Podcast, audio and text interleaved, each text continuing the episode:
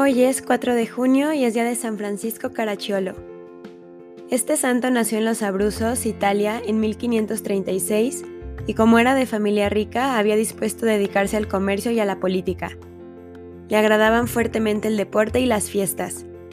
Pero a los 21 años le dio una enfermedad tan terrible a la piel que parecía lepra y todos creían que sería incurable. Entonces Francisco le hizo a Dios esta promesa. Si me curas de esta enfermedad, dedicaré mi vida al sacerdocio y al apostolado. Y cuando menos se lo esperaba, quedó curado de su enfermedad de una manera tan admirable que muchos consideraron esta curación como un verdadero milagro. Entonces nuestro joven cumplió su promesa y se dedicó a prepararse al sacerdocio.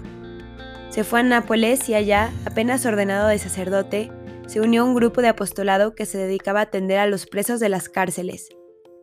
Este trabajo le iba a ser muy útil para cuando más tarde fundara su comunidad religiosa. En el año 1588, un gran apóstol llamado Juan Adorno dispuso fundar una comunidad religiosa que dedicara la mitad del tiempo a la oración y la otra mitad al apostolado, y para esto mandó una carta a un tal Ascanio Caracciolo pidiéndole consejos acerca de este proyecto y proponiéndole que le colaborara. Y sucedió que los que llevaban la carta se equivocaron de destinatario y en vez de entregarla a Ascanio, la entrega fue a nuestro santo. Y él al leerla encontró que esta comunidad era lo que él había deseado por muchos años y se fue a donde Juan Adorno y entre los dos fundaron la nueva congregación. Juan y Francisco hicieron un retiro espiritual de 40 días en un monasterio de camaldulenses, en perfecto silencio y dedicados totalmente a la oración después de ayunar y rezar y meditar mucho y de haber pedido insistentemente al Espíritu Santo que los iluminara redactaron los reglamentos de la nueva congregación. La nueva comunidad recibió el nombre de clérigos regulares y su reglamento tenía detalles como los siguientes. 1. Cada día alguno de los religiosos hará ayuno, porque Jesús dijo, ciertos espíritus malos no se alejan sino con la oración y el ayuno. 2. Todo religioso pasará cada día al menos una hora en el templo en oración ante el Santísimo Sacramento. 3. Los religiosos prometerán no aspirar a cargos importantes ni a altos puestos. Los dos fundadores se fueron a Roma y el Papa Sixto V aprobó la nueva congregación y les fue concedida una casa junto a la famosa Basílica Santa María la Mayor, y pronto empezaron a llegarles muchos jóvenes con la aspiración de pertenecer a la comunidad recién fundada. Los fervorosos religiosos se dedicaban a predicar misiones por pueblos y veredas y a hacer apostolados en las cárceles y hospitales tenían ciertos sitios apartados y solitarios para retirarse de vez en cuando a dedicarse a la oración y a la meditación. Al morir su compañero, fue nombrado nuestro santo como superior general de la congregación, pero él se sentía totalmente indigno y firmaba así sus cartas.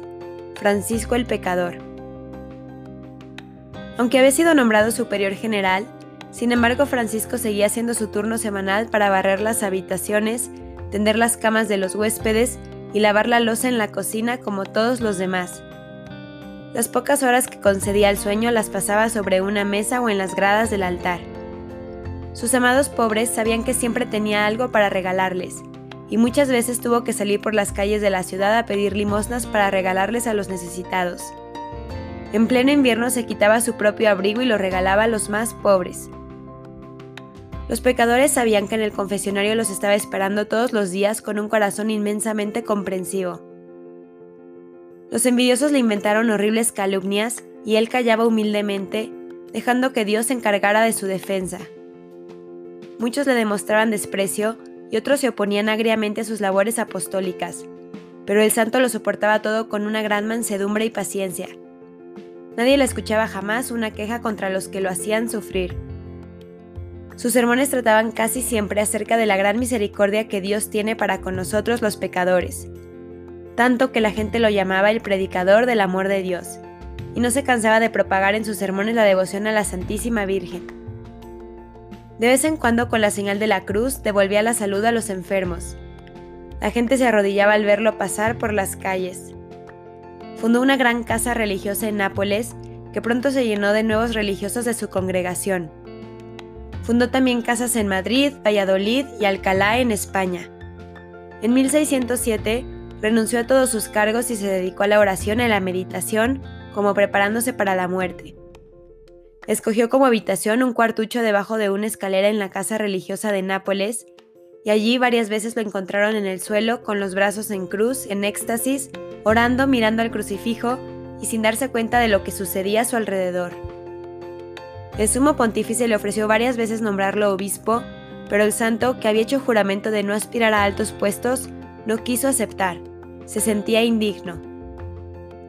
En 1608, se fue hacia el santuario de la Santísima Virgen de Loreto y allá le permitieron pasar la noche orando ante la imagen de Nuestra Señora y en una visión sintió que su antiguo compañero Juan Adorno le decía, pronto nos encontraremos de nuevo en la eternidad.